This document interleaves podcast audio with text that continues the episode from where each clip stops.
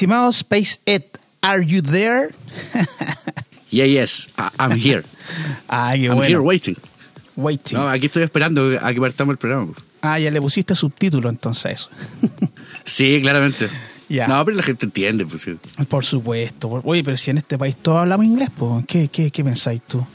O sea, con, con, con tantas series y películas en streaming, algo, algo de inglés eh, tenés que aprender, porque te, te- a no ser que veáis, la- a no ser que veáis las, las series con, ¿cómo se llama? Subtituladas en español, pues ahí sí que no aprendís nada. Claro, es, es rarísimo eso. bueno, vamos a lo, muestro- a lo nuestro. Oiga, quería comenzar este mm, capítulo eh, comentándote una anécdota en torno al señor Freddie Mercury. Ah, dale, dale, dale. Si me lo permite. Es una cosa breve, pero es muy curiosa, muy curiosa.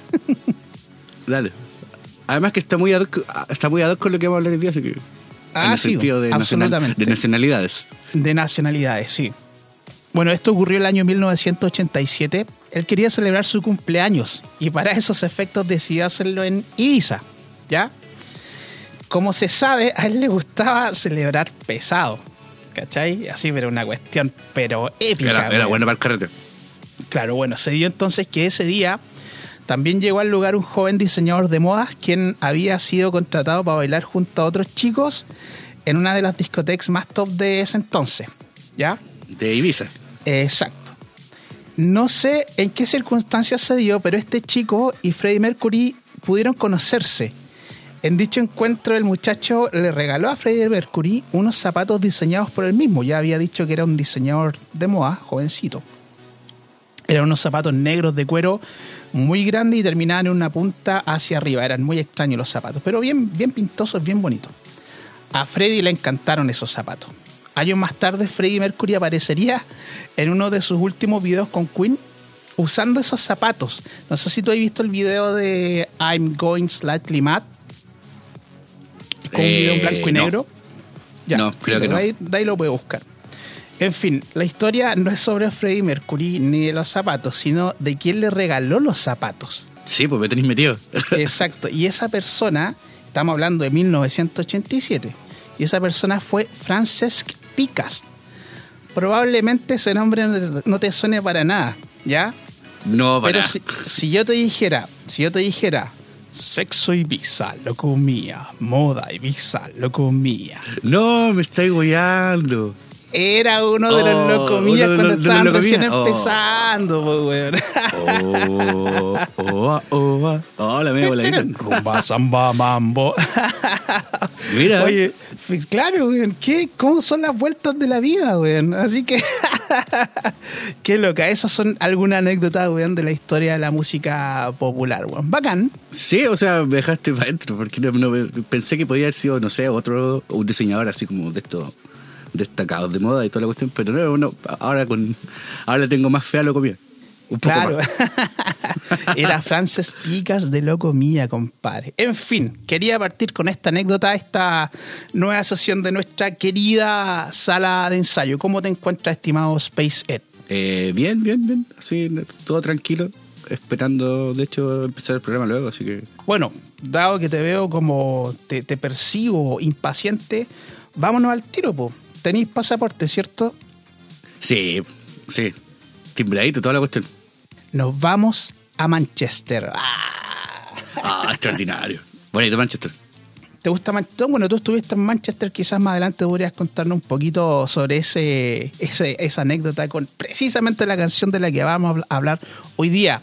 Se trata del cuarto sencillo del disco What's the Story Morning Glory de la banda Oan- Oasis. Yo sé que a usted le encanta Oasis, un fanático de Oasis parece que de toda la vida. Eh, sí, o sea, más de la adolescencia, pero sí, sí, o sea, sí, tengo que Ya reconocerlo. no di que te el- gusta nomás, di que te Sí, gusta. me ¿Por gustó, qué sí, tanto sí. escándalo?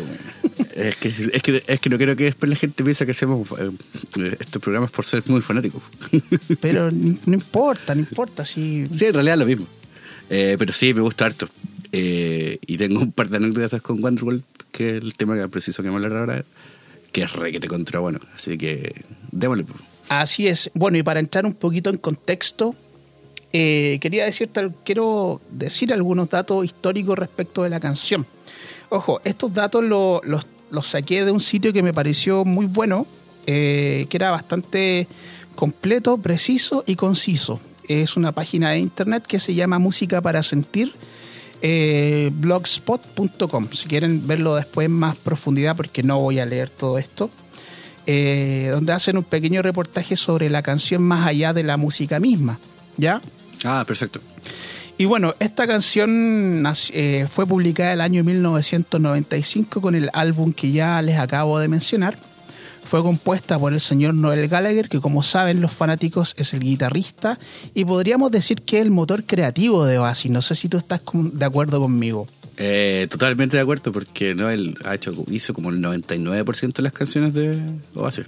El nombre de la canción Wonderwall está inspirado en el, nombre del primer disco solista de George Harrison. ¿Sabías eso tú? Eh, no, no tenía, no tenía idea. Sé que el, ¿Cómo se llama el disco? Creo que es como Wonderful Music. Eh, Wonderwall Music. Wonderwall Music. Ah, bueno. Y como sabemos, eh, bueno, de hecho, el mismo Noel Gallagher decía que los Beatles, bueno, para él los Beatles eran todo, eran el inicio y el fin de todo. Comparto totalmente esa opinión. O sea, sí, malamente podría decir que no me gustan los Beatles, porque sí me gustan caleta. No sé si más que base, pero me gustan. Se dice que esta canción él se la escribió a su novia de ese entonces, quien después sería su esposa y de quien se divorciaría, que era una chica llamada Meg eh, Matthews, que se supone la escribió eh, como una forma de hacerla sentir bien en un momento difícil de su vida. Se supone que después que eh, se divorciaron, él cambió la versión diciendo que fue como un rumor de los periodistas y que finalmente Wonderwall significaba mm, cualquier cosa que te hace feliz o ilumina tu día, desde lo más pequeño hasta alguien que signifique mucho para ti. Eso lo leí textual del sitio perdón, del sitio este, Música para Sentir Blogspot. Pero sí está de acuerdo de que se trata de una canción de amor. ¿Ya? Otro dato, en primera instancia eh, la canción la iba a cantar él mismo, no el Gallagher, pero se decidió finalmente que la cantara Liam. Eh, yo sé que tú sabes el por qué se decidió eso y tú nos puedes explicar más adelante. Sí, de todas maneras, para que quede bien claro. O sea, no sé si está tan claro, pero, pero ahí vamos. Claro. Eh, esta es una de las canciones más versionadas de Oasis. Sin embargo, eh, a Noel Gallagher, a ver, a Noel Gallagher nunca estuvo conforme en la forma en que Oasis tocaba la canción, ni mucho menos como Liam cantaba la canción. Pero sí le gustó una versión de un cantante que se llama Ryan Adams. Ojo, se llama Ryan Adams, no Brian Adams, ¿ya? No el canadiense ruso que toca guitarra se llama Ryan Adams, y la versión de él a Noel Gallagher le encantó mucho, le gustó mucho al punto que dijo, oye, esta canción debía haberse tocado desde un principio así, así que te la doy. No sé si eso se llevó a cabo de manera legal o una forma simbólica, pero se supone que ahora cuenta con la bendición de Noel Gallagher eh, como autorizado para tocar la canción de su autoría en dicha versión. No le va a cobrar, ¿cómo se llama? Eh, royalty por tocar el tema en vivo que es como más que nada eso. Claro. Entonces no sé si tú quieres agregar algo más antes de pasar a la letra. No, démosle con la letra al tiro. Porque después nos explayamos con el pelambre que hay detrás. Bueno, eh, de la misma forma que lo hicimos con el programa anterior, vamos a dividir en dos eh, la sesión. Primero la parte teórica, donde vemos solamente la letra, significado, traducción, y luego la parte técnica y comentar algunas impresiones personales eh, respecto a esta canción.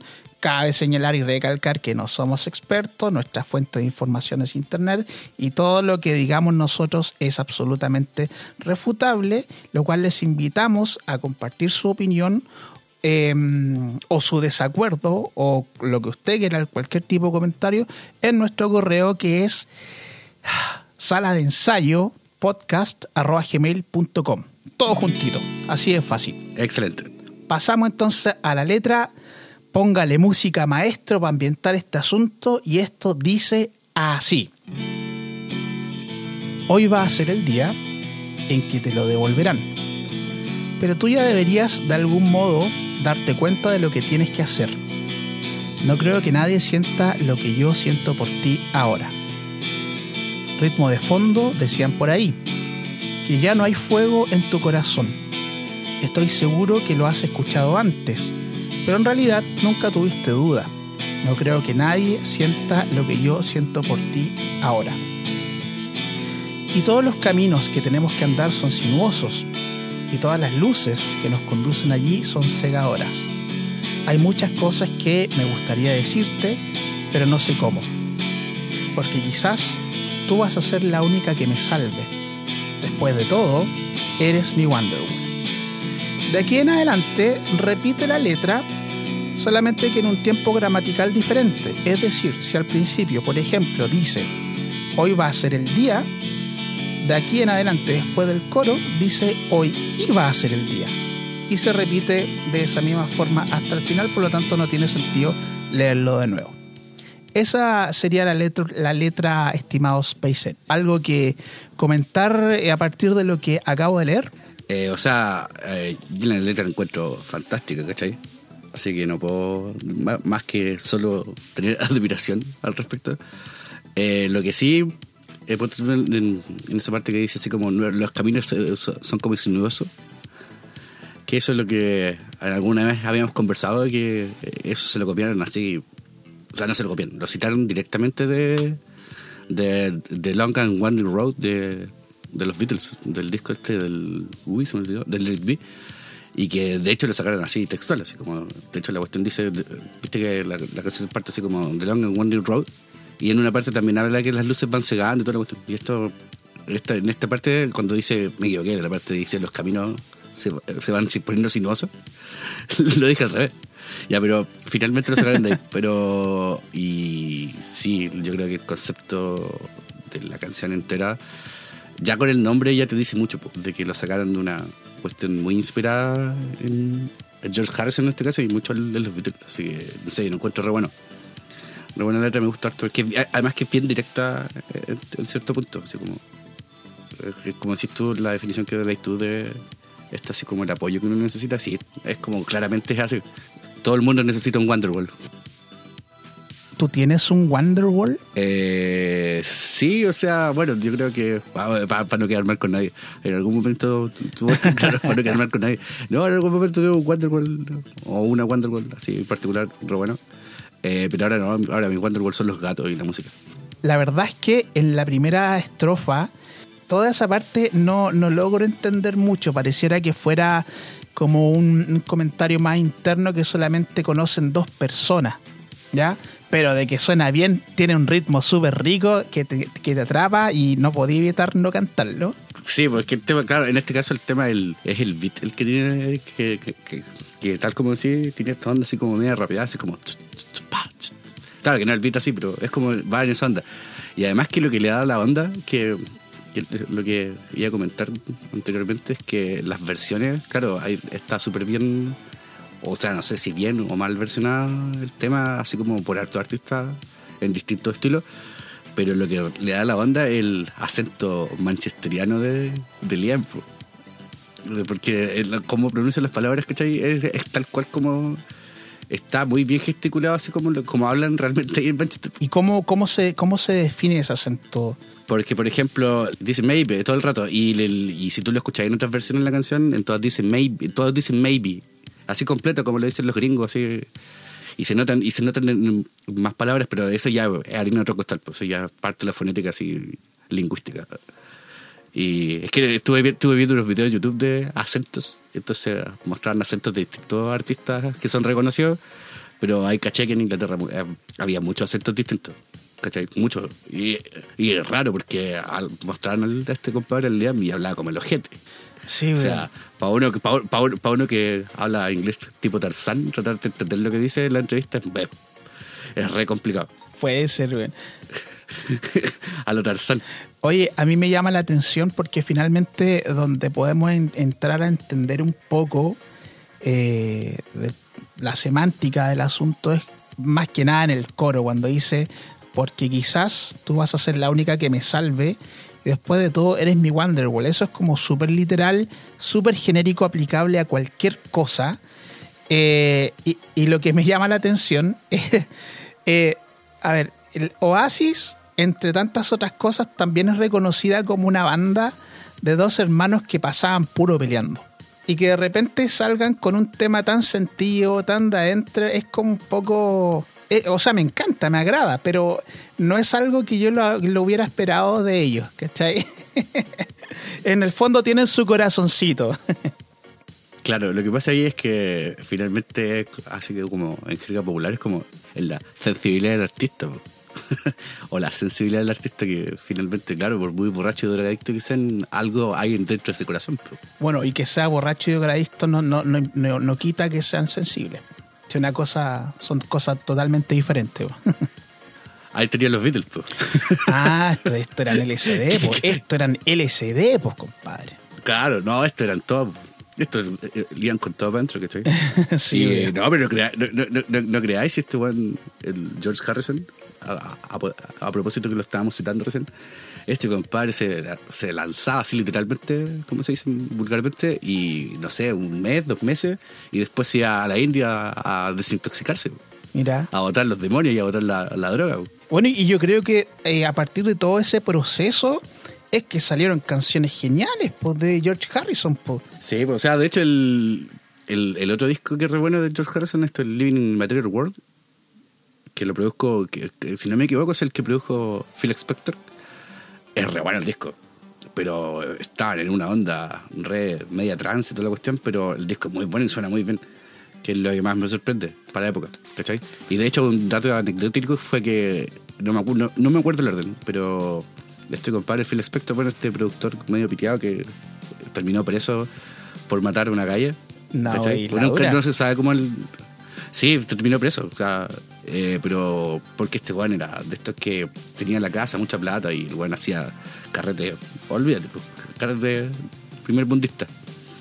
De esas como salen en las películas, y este compadre, no sé, en, un- en uno de los carretes había una pistola, la, la que usaba el loca habitualmente en los estudios, y bueno, la, y la tipa se, según, según él, se, se mató, pero el jurado encontró que él era culpable, así que. Quedó, pues. Bueno, el, dato anecdótico fue que el libro In Material World, no me acuerdo si lo grabaron antes que uno de los discos de Lennon también, que re famoso. Onda, onda el compadre produjo los dos, por separado. Oye, em, volviendo a- al tema de Wonderwall, tengo entendido, si estoy equivocado me corriges, que esta podría ser considerada como una de las últimas baladas acústicas de, no sé si de la historia, pero de- por lo menos de los 90 considerando que anteriormente tenía que típico una banda muy rockera tenía su canción eh, más acústica, más para adentro. Tenía ahí Ponte tú en Metallica, tenía ahí Nothing Else Matters, Matters. En Guns N' Roses tenía ahí Patient. En, en Extreme tenía ahí More Than Words. Mr. Big tenías, tenías eh, To Be With You. Poison tenía varias baladas. Eh, Saigon Kick tenía su Love In The Wind.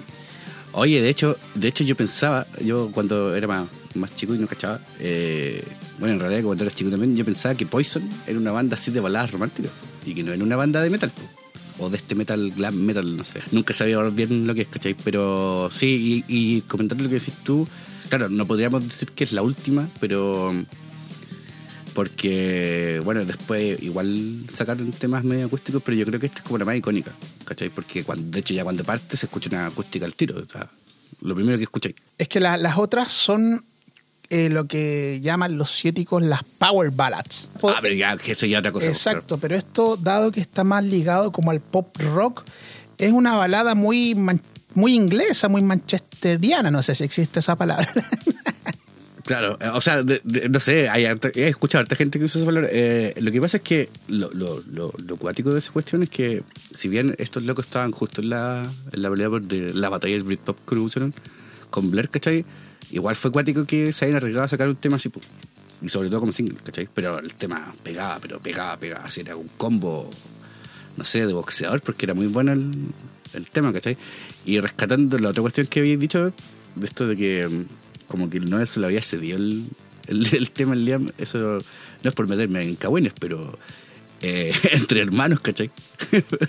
Aunque dudo que le importe, pero eh, eso finalmente lo hacen los productores, pues, ¿cachai? No es como que No es como que yo haga una canción contigo y yo te diga, ya sé que ya Franco, cántala tú mejor porque no tengo ganas de cantarla, ¿cachai? No, pues ya, sí, la, la, lo que hacen en esos casos cuando las bandas son así es que graban los dos por separado las voces y después se elige la mejor, ¿no? O sea, no, no, tiene mucho, no tiene más ciencia que eso, pues, ¿cachai? Ahora, yo, por eso, por eso el, el, internet es, es, lo que decimos siempre, porque no es el es el lugar donde está la información, pero ahí ve uno si es cierto o qué tan cierto es, pues, ¿cachai? Absolutamente, absolutamente. ¿Cachai? Porque en varios documentales comentan, no, no comentan eso, pues comentan lo, todo lo contrario, pues que finalmente se quedaron con la versión porque el, sello y los productores eligieron quién cantaba el tema. Y además que, eh, siendo muy objetivo, eh, las versiones de Noel de, de Wonderwall, si bien ahora, ahora versiones, no sé, de 2019, 2020 son más tienen más onda que las que cantaba al principio, yo me quedo con la original siempre. O sea, Liam siempre ahí en la versión original. O sea, no, no, no creo que el tema haya tenido ese éxito mediano con, o grande con, con la voz de Noel original. No sé si hubiera sido tan bueno. Oye, ¿tú escuchaste la, la versión, el cover de Ryan Adams? El de Ryan Adams, sí, sí lo escuché. ¿Y qué te pareció? Lo escuché puta, eh, con la mano en el corazón, una basofia. pero una basofia. Pero, o sea, pero es que lo que pasa es que tenía la antesala de eso de que él, él no, él le había puesto cualquier color y que poco más le cedía el tema, porque esa es la versión que quería él.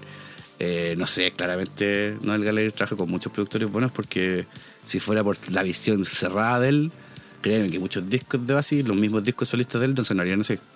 Porque igual de repente como que se le, se le va se le da la moto, por decirlo así. Pero ojo que ojo que también el tipo como canta el tema, que lo canta súper lentito como, como a destiempo, el, este loco Noel en vivo, ahora Wonderwall igual lo toca así, o sea, como lo canta como distinto, no lo canta igual que Leon, por ejemplo. No lo canta como en esa onda. No, lo canta así como más para adentro, como con un beat más retrasado. ¿Cachai? Más a cuatro cuartos, por decirlo así. O más balada para que quede un poco más claro y hablar universalmente, porque Wonderwall no es una balada. El ritmo no, da como para eso. Eh, antes, que se me la idea, porque en, la página de oasis.net, no me acuerdo qué página era, hay una entrevista que le hacen al productor, que es el Owen Norris. Y la, cuestión es que el compadre explicaba lo que había comentado en algún momento en, en otras salas de ensayo cuando guitarreamos por ahí de que finalmente lo que se grabó primero fue la guitarra acústica y después se hizo el beat y se grabó el bajo y se grabó todo lo después. ¿Cachai? Que es lo que es lo de la teoría que finalmente no siempre la no siempre la batería sigue el resto de los instrumentos que es una cuestión que se hace eh, no al revés que no, no, siempre la me enredé solo. No siempre el o sea bueno por lo general se graban las baterías primero para que después los instrumentos sigan lo que se grabó ahora en este caso no pues se grabó se partió grabando la acústica y de ahí para adelante se grabó todo lo demás que eso es es, como se llama, eh, si bien es, un poco, es bastante incómodo para los músicos a veces, pero para, una canción es súper necesario. Yo escuché la, la, versión de Ryan Adams y a mí tampoco me gustó, pero tampoco creo que sea una mala versión. Solamente que la encuentro muy complicada de, de digerir. Creo que carece del encanto y la simpleza que tiene la original. Eh, no, no, sé, creo que tiene mucho floreo, como se dice, que es como mucho adorno, mucha pretensión. Creo que, mira, prefiero la versión más lineal y obvia de Liam Gallagher. Es que, es que, claro, está más cercano al pop, finalmente, esa versión pop. Porque la versión de este otro compadre, sí, es como más de trovador, ¿cachai? Además que este tipo tiene, tiene como la onda así como tipo Neil Young, ¿cachai? Como esta canción así como más folk, así como. Igual el, igual la versión mala, o sea, no es horrible, porque es muy distinta, ¿cachai? Pero claro, si las comparáis una con la otra, claro, siempre te va a quedar con la de la versión original del disco.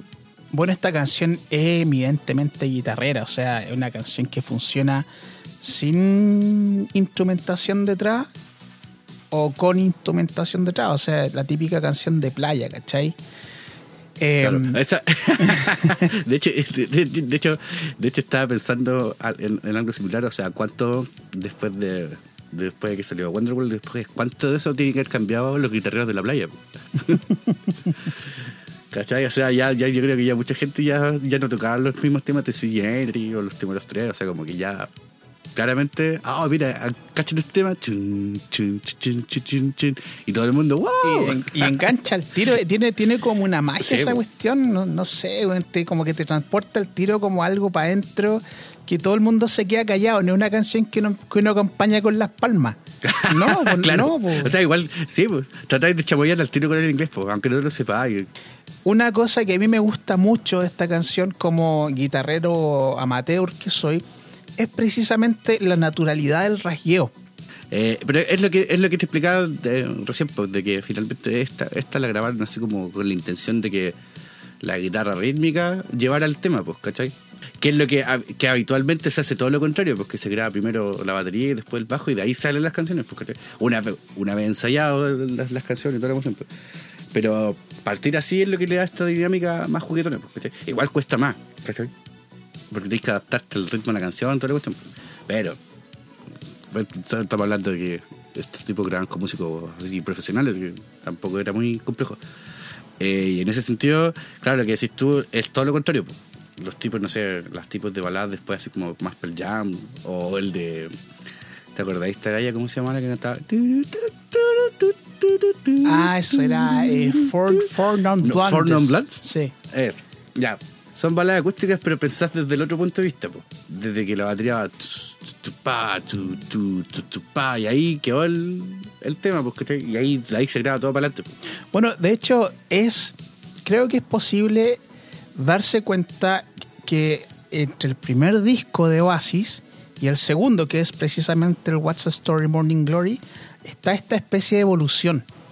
Donde tenéis canciones como Super Sonic, que es súper lineal. De hecho, parte hasta un poco burdo, eh, con la batería. Sí, es como que se nota que los jóvenes no son muy, muy doctos todavía. Entonces están un poco más inseguros y, y- y- y aplicando una fórmula más bien segura, más bien obvia.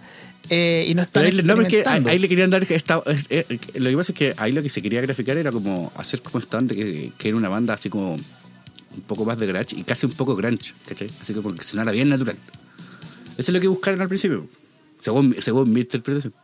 Sí, sí, no, y tiene todo sentido si estamos hablando también de una época donde el grunge era el estilo predominante. En Inglaterra el grunge se interpretaba de otra forma, en ese caso tenía ya Bush, por ejemplo. Eh, no sé si Radiohead podría caer en alguna parte dentro, en algún recóndito rincón del grunge, no sé. Pero claro, es como, era como grunge inglés, por así decirlo, el primer disco de, de. Eh, sí, o sea, lo que pasa es que el, es lo que. Siempre que digo esto me miran feo, pero eh, se murió Kurt Cobain. Eh, no es que se haya muerto el Grunge, pero coincidentemente se murió Kurt Cobain. Y salió el primero de Oasis y fue la patata, ¿cachai? Salió Super Sonic y Live Forever y toda la cuestión, ¿cachai? Y es lo que. Y siempre me acuerdo, me acuerdo de, de- de una entrevista que, que le hacían al Noel hace, ah, puta, un trillón de años atrás que comentaba algo similar, pues decía que él no podía entender, creo que sale en en el documental, que, que también se llama Super Sonic, que él decía que no podía entender por qué, por qué Kurt Cobain, siendo un tipo tan encachado, con tanta plata, con tantas guitarras, decía, eh, podía cantar siempre, me quiero morir, me quiero morir, me quiero morir, estoy pasivo por dentro, me quiero morir, me quiero morir. Y él decía, pero ¿cómo? Si yo siento un weón tan pobre que no puedo vivir, tirar para arriba. Pues, era una weá tan... Esa es como la, la, la, la esencia del grunge también, creo yo. No, no sé, no soy muy granchero, la verdad. Sí, pues. Y bueno, está, como tú mencionabas, este documental que parece que es el documental oficial autorizado y aprobado por Oasis eh, Trademarks Inc., que es el, el Supersonic, ¿no? Sí, hasta donde entiendo yo, eh, eh, creo que sí, es porque hablan hasta de la mamá. Y hay muestran imágenes de la mamá también hablando de, de cuando eran cabros chicos y toda la cuestión. Entonces sí, creo que estos locos se autorizaron así como para que saliera al aire, sí o sí. Ya, perfecto. Una de las cosas que, porque yo vi el documental, obviamente, me encantó, buenísimo. Eh, un dato al que aparecía que me llamó mucho la atención es que Oasis, ponte tú, igual exagerando, un día estaba ensayando en el sótano de la casa de uno de estos, de los hueones, no sé de quién era, eh, y como a la semana siguiente o dos semanas después ya estaban tocando en Alemania, una cosa así, pero fue un éxito meteórico en muy poco tiempo. Yo me pregunto, ¿por qué a nosotros no nos pasa eso? Explícame, por favor. Yo, yo, tengo una explicación que, que sale incluso ahí mismo en el, en el documental, porque viste que estos tipos siguieron andando de gira con otra banda, con una banda de chicas, parece, no me acuerdo cómo se llama la banda. Eh, y la cosa es que estos locos andaban a la siga de un productor, que era un productor así bien conocido, que era el, el Nigel Goodrich. no, no, no, Nigel Goodrich. No, es el de Reyes. Ya, pero también se llama Nigel. En Inglaterra todos se llaman Nigel. Nigel o, John. Nigel Robert Smith. claro, eh, no, no me acuerdo el tipo cómo se llama, pero el compadre que era, no sé, que era productor, ¿cachai? Y estos locos andaban como a la siga de los tipos. Y, y al final los locos los terminó viendo y descubriendo entre comillas, ¿cachai? Y sí, pues le armó una gira para todos lados, pues, ¿cachai? Y los, claro, pues pasaron de tocar en locales repenca a tocar ya a cuestiones más grandes y toda la cuestión. Y los hizo grabar toda la cuestión. Pero fue una cuestión, pero así en muy poco tiempo. En muy poco tiempo. No conozco una banda que haya salido así de, de, de ensayar en un garage para estar tocando al tiro en un escenario más o menos importante, o por lo menos fuera del país de origen. Es como los Beatles, porque pasaron de tocar de, los matrimonios de, los amigos, ¿cachai? De los bautizos, ese tipo de cuestiones, a también pues, irse a Hamburgo, ¿cachai? Y después a girar por, por Liverpool y toda la cuestión. Que dicho, dicho, dicho sea de paso, en, a, modo de anécdota, en Liverpool hay más de un solo bar, por si acaso, o sea, para que la gente no piense que, que solo está la caverna, que era el único lado que se puede tocar allá y que se podía tocar había más, pero esa era la más icónica.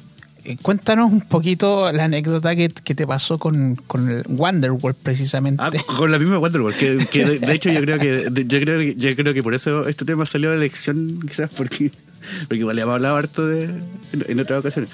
Eh, no, nada, pues que andábamos con andábamos de viaje en, Londres, ¿cachai? Y puta, no ya, no sé, ya un día, ¿cachai? ¿Cachai? Sí, ya un día recién. Y puta, voy al centro de Londres, pues, ¿cachai? Ah, pues, y caminando así, conversando y toda la cuestión, y de repente escucho así, chin, chin, chin, chin, chin, chin, y oh, qué buena onda, qué buena onda. Y, y, y, eh, doble la esquina y bueno, hay un, flaco con su guitarra así, con medio, con buena amplificación, toda la cuestión, interpretando Wonderwall en su versión, pero eh, que era bastante igual a la de Oasis, o sea, no, no había mucha diferencia. Ay, puta, la impresión al, tiro que así como, ay, qué buena onda, qué, grande Inglaterra, ah, qué buena onda. Pero después, cuadras más allá, no sé, pues dobláis la esquina de y había otro tipo haciendo exactamente lo mismo. O sea, y el mismo show. Y después, no sé, dais la vuelta a la esquina y había otro tipo, ¿cachai? Tocando la misma versión, también con su guitarra, con su amplificación y toda la cuestión. Y hasta que, no sé, en, un, en, un, solo día vi por lo menos unas 4 o 5 versiones. Incluso este es un tipo tocando, tocando Wonderwall en piano. Entonces, igual quedé como un poco saturado en ese sentido de la hospitalidad londinense, porque me da la impresión que era la única canción que se sabía en, guitarra bien, ¿cachai? o no sé, de, de, haber sido pero muy característico, uno, porque uno siempre espera ir para allá y escuchar Beatles, Rolling Stone, ¿cachai? Otra cuestión en la calle, pues, pero no, pues, escuché por lo menos cuatro o cinco veces cuando en versiones distintas. Hay una versión re que un loco terminaba así como vuelto loco cantando así, pero bueno. esa era la anécdota graciosa de que esto fue en Londres, sí, no fue en, Manchester. Yo creo que esto, esta anécdota a mí me deja pensando porque, ¿por qué Wonderwall finalmente? Sea, a mí lo que, lo que me sorprendía más era que había harta gente así como típico que la gente se para a escuchar, ¿cachai? En la calle. Así igual que aquí en el centro, es Lo mismo, exactamente lo mismo. Y había mucha gente que se paraba y dice que yo por lo menos me quedé parado dos veces escuchando los dos primeros. ¿Cachai? Ya después ya el tercero ya ya estaba saturado, ya, ya era mucho, ya, ya lo había visto muchas veces, pues, ¿cachai?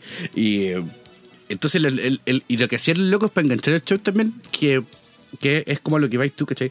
Porque los locos tocaban Wonderwall y después tocaban un tema de ellos. ¿cachai? Un tema propio solista de ellos, pues, ¿cachai? O, de repente a uno me le pillé que el compadre estaba terminando de tocar un tema de él y tocó Wonderwall al tiro, ¿cachai? Entonces como que con eso enganchaban a la gente.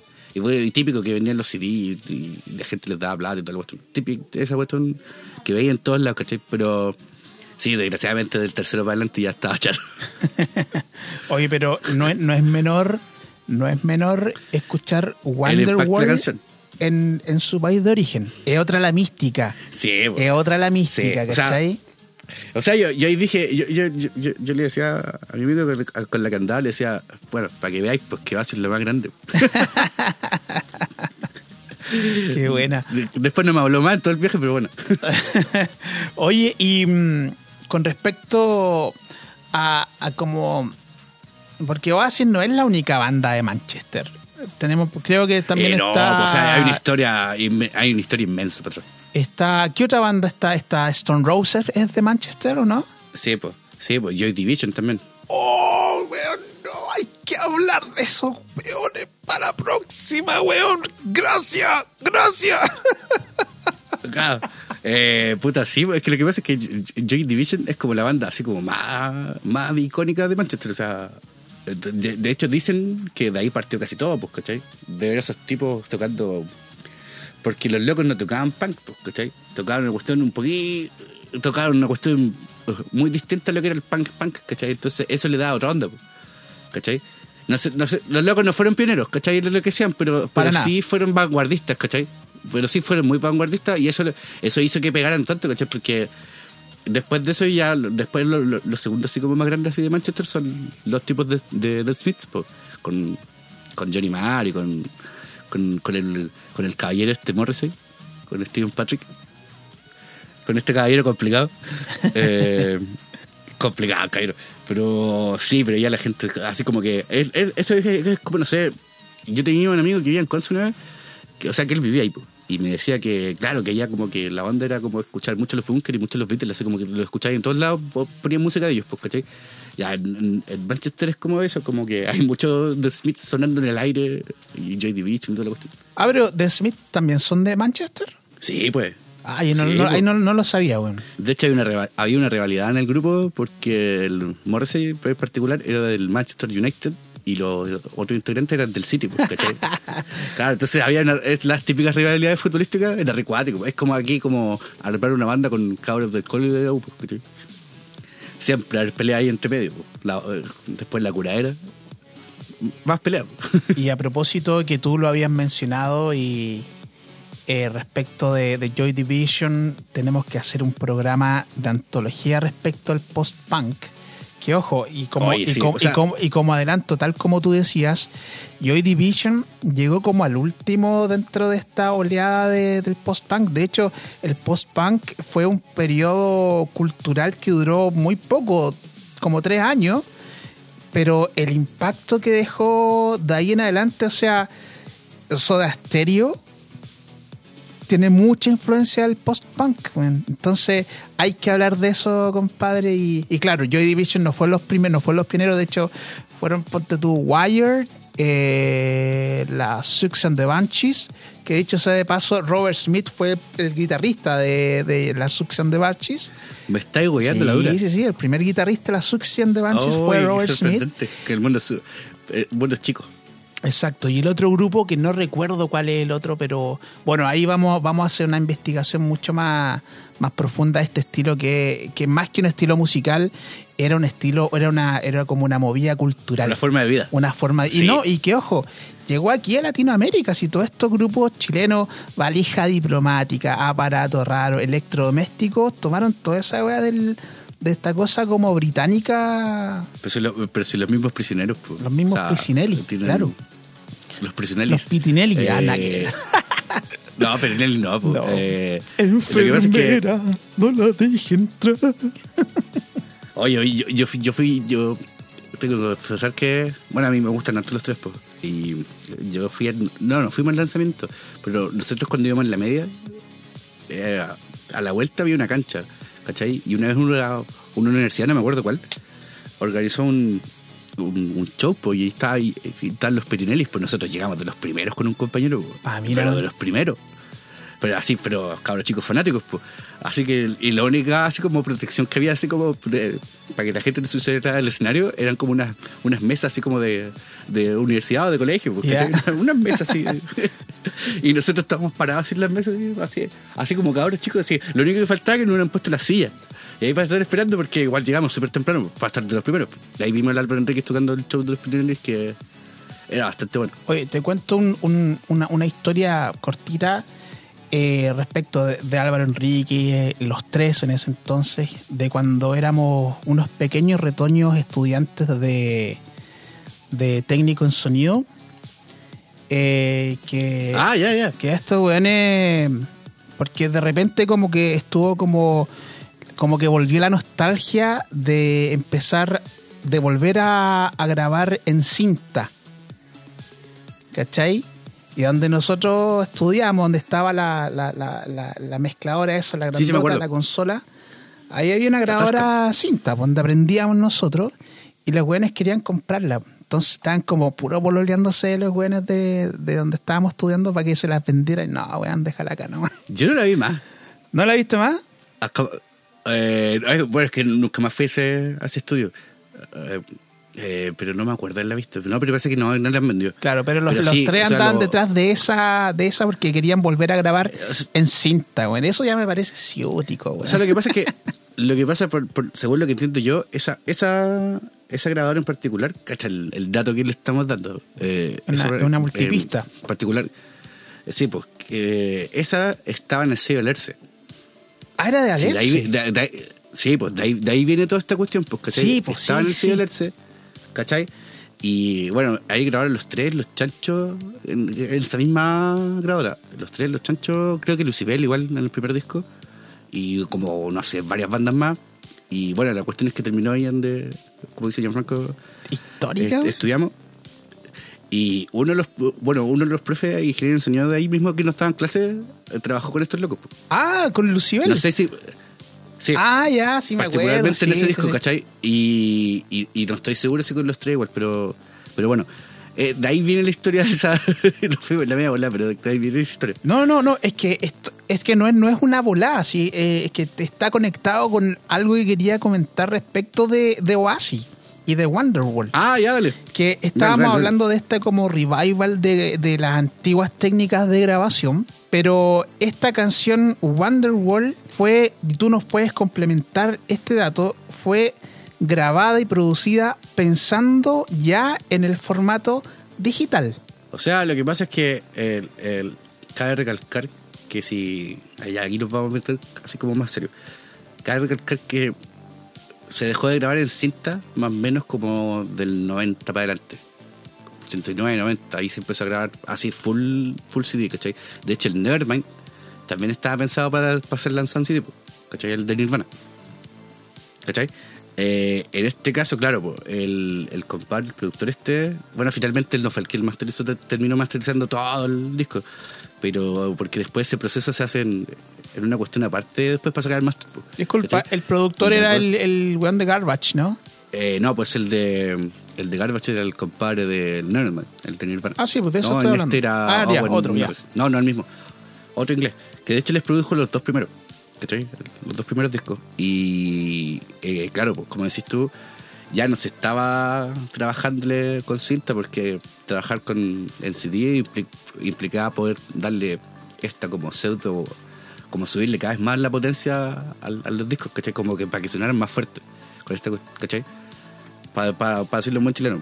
Eso es lo que se buscaba finalmente con este formato un poco más digital. Pues no es, eso no quiere decir que, que sea un mal formato, al contrario. O sea, ahí tenéis como para barajar qué es mejor, por el CD o el, o el, no sé, en este caso el vinilo, ¿cachai?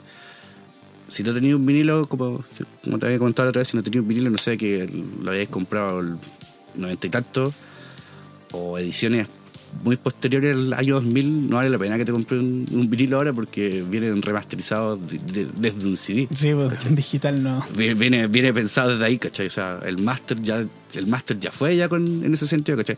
Si te compras un, por ejemplo, el- viste que está la colección de discos de, de, de, de los Beatles en vinilo, ¿cachai? Remasterizado. ¿Para qué te voy a comprar ese? Es como comprarte un CD, literalmente, ¿cachai? O sea, la, la única diferencia es que hay que escuchar el entre canción y canción. Y que eso se puede agregar digitalmente, te lo advierto.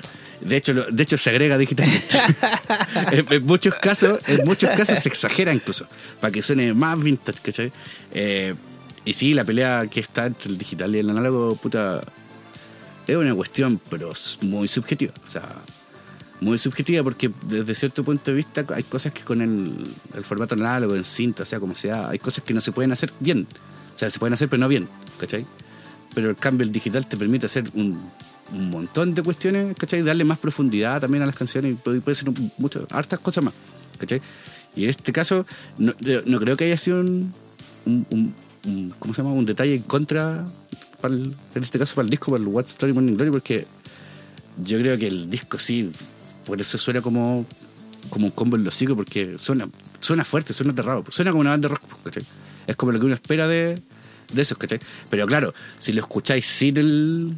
Con todo el proceso que le hicieron detrás, sonaría como una, suena como una banda así cualquiera. De hecho, el documental este del que hablábamos, Super Sonic, eh, decía Noel que siempre él usaba como al mismo weón, por lo menos en las presentaciones en vivo, al mismo compadre que le, le hacía como la mezcla en vivo, porque lo hacía sonar grande. Esa era la gracia, pues, ¿cachai? O sea, claro, porque eso es lo que vendía finalmente Oasis, pues ser una banda de rock así, pero estrepitosamente fuerte, así como que sonara muy fuerte, así como, no sé, como, como The Who, ¿cachai? En su momento. Claro, o sea, el rock era sinónimo de sonar tarrero, ruidoso, fuerte. Ese era, ese era el concepto en ese entonces del rock. Sí, pues. Y en este caso sí, pues tal cual como decís tú, o sea, los compadres ya dejaron de pensar en el formato análogo, ¿cachai? Nunca pensaron en sacar, de hecho, el disco de vinilo, pues, ¿cachai? Hay versiones en vinilo, claramente, pero nunca lo pensaron así. Sí, ¿no? y, y de alguna manera como que se desmitifica un poco esta idea de que lo digital es sinónimo de mejor sonido al lado del análogo. Sí, o sea, lo que pasa es que viene, sí, es como eso, ¿cachai? O sea, igual tiene que ver con, con el cambio tecnológico, o sea, igual te permite tener más espacio para hacer cosas, ¿cachai? Es como, es como, es como inflar un globo, pero eh, en este caso puede inflar el globo un poco más, ¿cachai?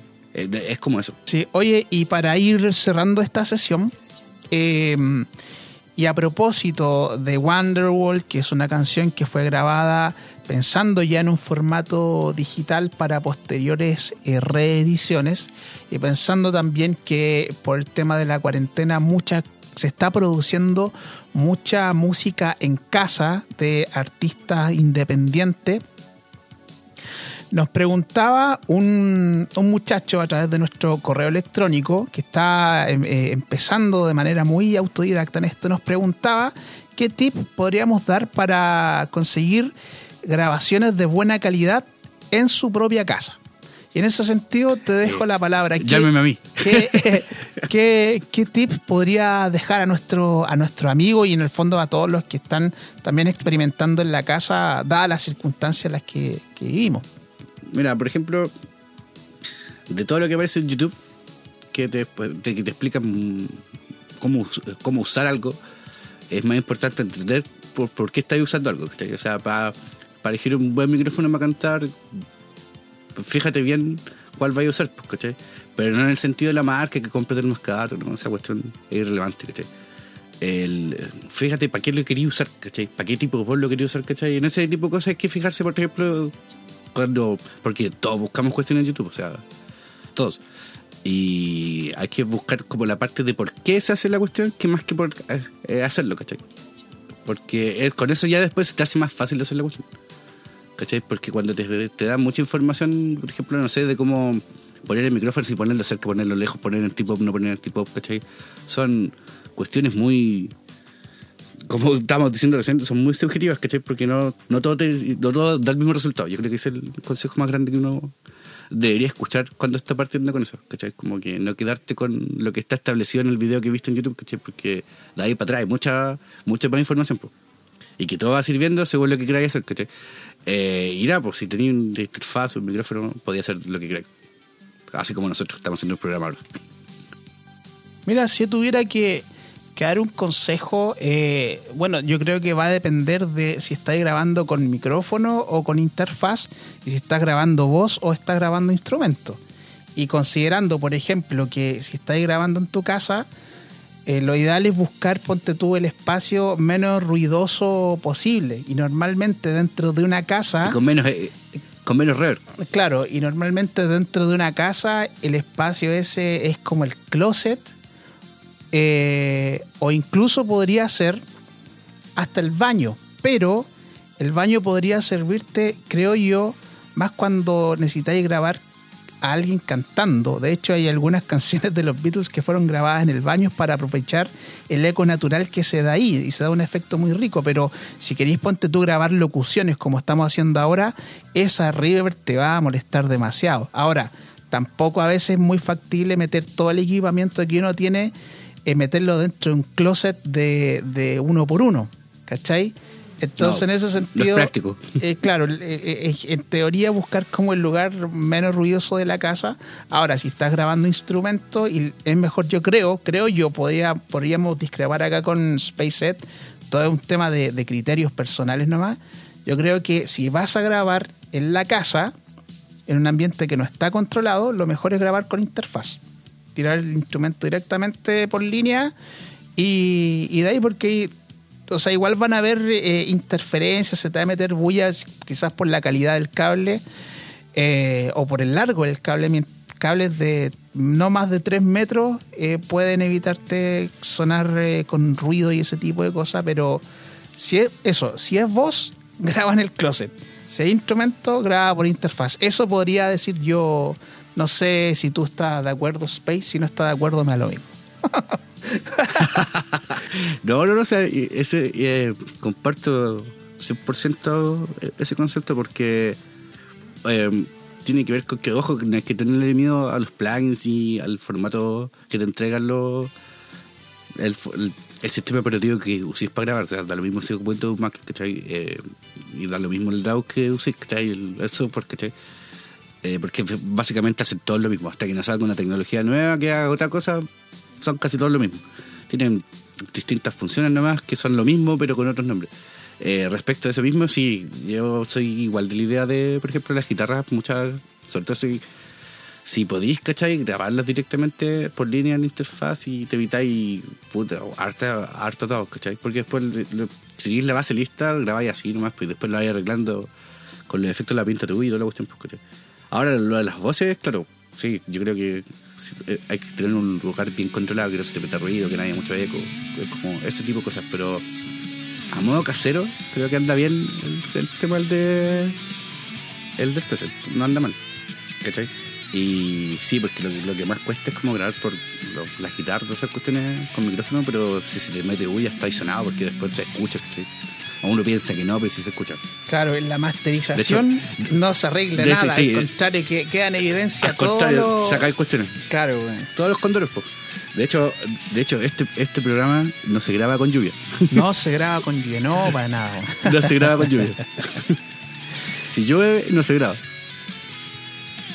Ya pues, estimado, creo que estamos listos por hoy. Como siempre, ha sido un agrado. Me gustó redescubrir esta canción. Mm, Siempre me ha gustado esta canción, la verdad, sin ser mayor fan de, de Oasis. Tiene una canción que tiene un espíritu, tiene una vibra, no sé, me gusta mucho. Cada vez que la escucho, me produce algo bonito. Así que me voy contento, me voy satisfecho, me voy feliz. Déjale, es la idea. Eh, sí estuvo bueno el programa. Eh, bueno, a mí me gusta el tema, hasta la canción, entonces sí, estuvo bueno porque... No, nada que porque estuvo bueno, ¿no? y punto, estuvo bueno. ¿Para qué tanta Nada que decir que por qué para qué. Claro, ¿para qué? Pues Está, está de más aparte. Bueno, no está de más entonces recordar nuestro correo electrónico por si nos quieren comentar. Eso nunca está de más, señor. Nunca está más nuestro correo electrónico para comentarnos, opinar, putearnos si te quiere también, eh, o sugerirnos temas. Bienvenidos serán al correo sala de ensayo podcast arroba gmail.com. Todo junto, así de simple. Repítalo, repítalo para anotarlo bien. Sala de ensayo podcast arroba gmail.com. Ya, fantástico. más, más que claro. Excelente. Estamos entonces, me despido, que estén muy bien. Bye, bye. Dale, chao, nos vemos. Hasta la próxima. Chao, chao.